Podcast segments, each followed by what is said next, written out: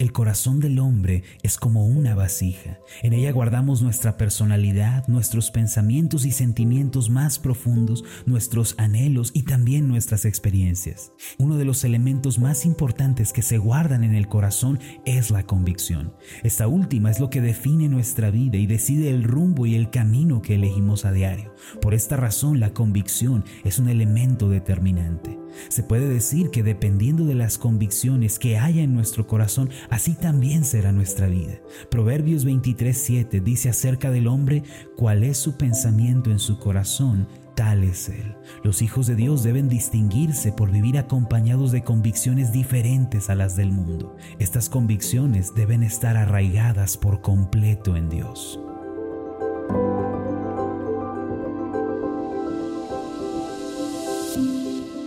Estás escuchando Meditaciones Ascender con el pastor Marlon Corona. Continúa escuchando la serie de esta semana titulada Convicción en nuestro corazón. El tema de hoy es Dios es bueno. Aunque las raíces son la parte menos visible de un árbol, son las encargadas de proveer la identidad, es decir, si se trata de un manzano, de un árbol de guayaba, etc. Además, son las encargadas de transportar el agua al tronco, a las ramas, a los frutos y de mantener con vida al árbol. Aunque las raíces crecen en el suelo en todas direcciones y absorben la humedad y los minerales disueltos, la verdad es que nadie las puede ver en la superficie. Se puede pensar que no están allí, sin embargo, si no fuera por ellas, el árbol no podría tener vida ni podría crecer. De la misma forma, todas las personas, en un sentido figurado, tienen sus propias raíces. Estas son las convicciones y ellas dirigen la vida. Aunque no se pueden ver a simple vista, las convicciones son las que deciden el rumbo y el estilo de vida de una persona. Lo cierto es que todas las personas guardan en su corazón sus propias convicciones. Un ladrón tiene convicciones. Un drogadicto asimismo tiene sus convicciones. Un asesino también tiene convicción. El ama de casa, el empresario, el estudiante, todos ellos, aunque a simple vista no se puede ver, tienen sus propias convicciones. La razón por la que la vida de una persona es tan diferente a la otra es por las convicciones. La convicción del corazón dirige la vida. En el mundo en el que estamos viviendo, las personas se caracterizan por diversas convicciones. Por ejemplo, existe la convicción en cuanto al materialismo. Las personas siguen lo material, buscan lo terrenal, queriendo acumular riquezas, teniendo posesiones y viviendo para los deleites. Además, existe la convicción en cuanto al humanismo, el cual enseña que el hombre es la medida de todas las cosas. No solo eso, sino también la sensualidad es la convicción del mundo actual. Por esta razón todos viven siguiendo las apariencias, lo superficial, la belleza física y el exterior. Los hijos de Dios, sin embargo, deben atesorar y cultivar convicciones distintas a las del mundo. El apóstol Pablo resumió las convicciones de los cristianos en 1 Corintios 8:6. Él dijo lo siguiente, para nosotros, sin embargo, solo hay un Dios, el Padre, del cual proceden todas las cosas y nosotros somos para Él, y un Señor Jesucristo, por medio del cual son todas las cosas y nosotros por medio de Él. Nuestras convicciones como hijos de Dios están arraigadas en Él, en su carácter, en su voluntad y en su persona. Por eso nos unimos a la confesión de fe de Pablo. Para nosotros solo hay un Dios y hay un solo Señor Jesucristo. Ahora, ¿qué clase de Dios tenemos los cristianos? La Biblia nos declara que nuestro Dios en primer lugar es un Dios de amor. Una porción de Jeremías 31.3 dice, con amor eterno te he amado, por tanto te prolongué mi misericordia. Esta es nuestra primera convicción. Creemos que el Dios de la Biblia, nuestro creador y formador, es un Dios de amor y misericordia sin límites. La segunda convicción que tenemos los hijos de Dios, la cual es el tema de hoy, es acerca de la bondad de Dios. La Biblia nos dice que Dios es un Dios bueno en gran manera. En las primeras páginas de la Biblia ya encontramos al Dios bueno.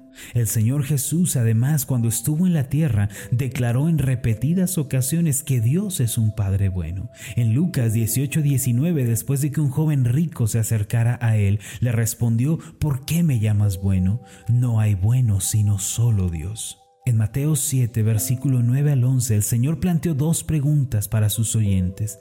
¿Qué hombre hay de vosotros que si su hijo le pide pan le dará una piedra? ¿O si le pide un pescado le dará una serpiente? Y concluyó con lo siguiente, pues si vosotros siendo malos sabéis dar buenas dádivas a vuestros hijos, cuánto más vuestro Padre que está en los cielos dará buenas cosas a los que le pidan.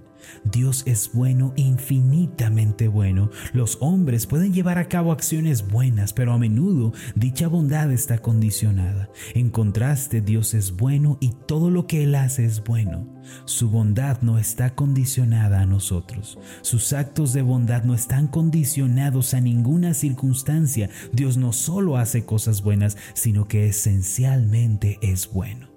El salmista declaró en el Salmo 136.1, Alabad a Jehová porque Él es bueno, porque para siempre es su misericordia. Y añadió en el Salmo 119.68, Bueno eres tú y bienhechor, enséñame tus estatutos. Esta es la convicción que debe gobernar nuestro corazón, la bondad de Dios. Cuando enfrentamos alguna desgracia o sufrimos por alguna situación, solemos pensar que no hay ninguna solución para nosotros ni una salida. Sin embargo, es en ese momento en el que tenemos que creer y aferrarnos al Dios bueno. Tenemos que creer que Dios, quien es bueno y fiel, nos tiene preparado algo bueno detrás de la aflicción a pesar de lo que estemos viviendo. Hay cristianos que no confían en el Dios bueno. Por su parte, ellos concluyen que debido a su situación Dios les ha olvidado o los ha desechado, pero ese no es el Dios de la Biblia. Tales personas intentan resolver el problema a su manera, pero no pueden solucionarlo de raíz. Después aparecen en su camino la frustración y el desánimo. Pero algo asombroso sucede si pensamos en Dios y traemos a la memoria su bondad. Si pensamos en el Dios bueno, nuestra mentalidad se transforma. El Salmo 103, versículo 2 dice, bendice alma mía Jehová y no olvides ninguno de sus beneficios. Y añade, Él es quien perdona todas tus iniquidades, el que sana todas tus dolencias, el que rescata del hoyo tu vida, el que te corona de favores y misericordias, el que sacia de bien tu boca, de modo que te rejuvenezcas como el águila. Crea que el Dios bueno que sobrepasa todas las cosas le ayudará hasta resolver sus problemas. Dios sabe de antemano todas las situaciones que estamos enfrentando día con día. Por eso ha permitido todas las cosas que llegan a sucedernos. Por más que una situación nos parezca adversa y destructiva, Dios siempre tiene escondido algo bueno detrás de ella. Jehová Jireh, que significa Dios proveerá, nos guiará hacia lo mejor aunque al principio no parezca agradable frente a nuestros ojos. Dios es un Dios bueno, de manera que Él ha previsto para nosotros lo mejor.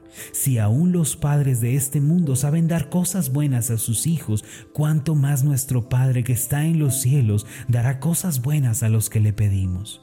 Por tanto, aférrese al pensamiento que dice que el Dios bueno está en usted. El Dios bueno está en mí, así como yo estoy en Él.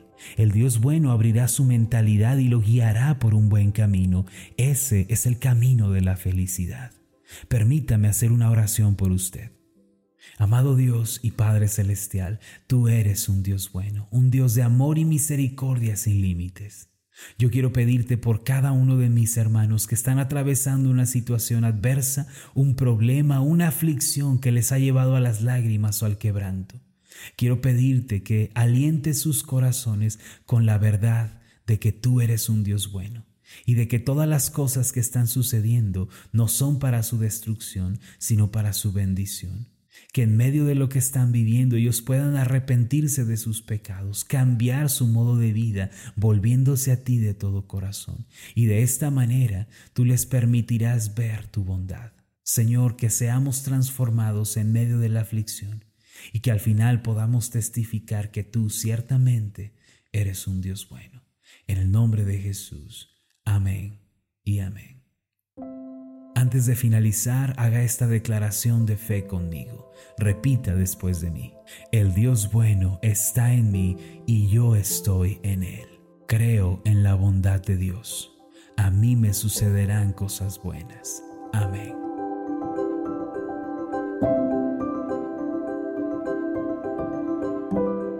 ¿Qué tal? Mi nombre es Marlon Corona, soy el pastor de la iglesia Ascender en la ciudad de Zapopan, Jalisco, en México. Le agradezco mucho por haberme seguido con esta meditación. Mi oración siempre es que usted sea prosperado en todas las cosas y goce de una buena salud así como prospera en su alma. Le invito a que ore por las meditaciones ascender y le pregunte a Dios cómo puede usted ser de bendición para este ministerio. Las meditaciones ascender son impulsadas y apoyadas por nuestros oyentes. Reciba un fuerte abrazo, que Dios le bendiga.